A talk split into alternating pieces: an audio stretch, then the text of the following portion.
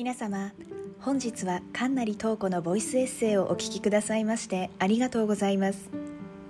この番組は元客室乗務員で現在台北在住の私神成東子が自身のエッセイを音声でお届けする番組です。また元客室乗務員という経歴を生かして番組の最初と最後は機内アナウンス風にさせていただいております。機内エンターテインメントのような感覚でどうぞお楽しみください。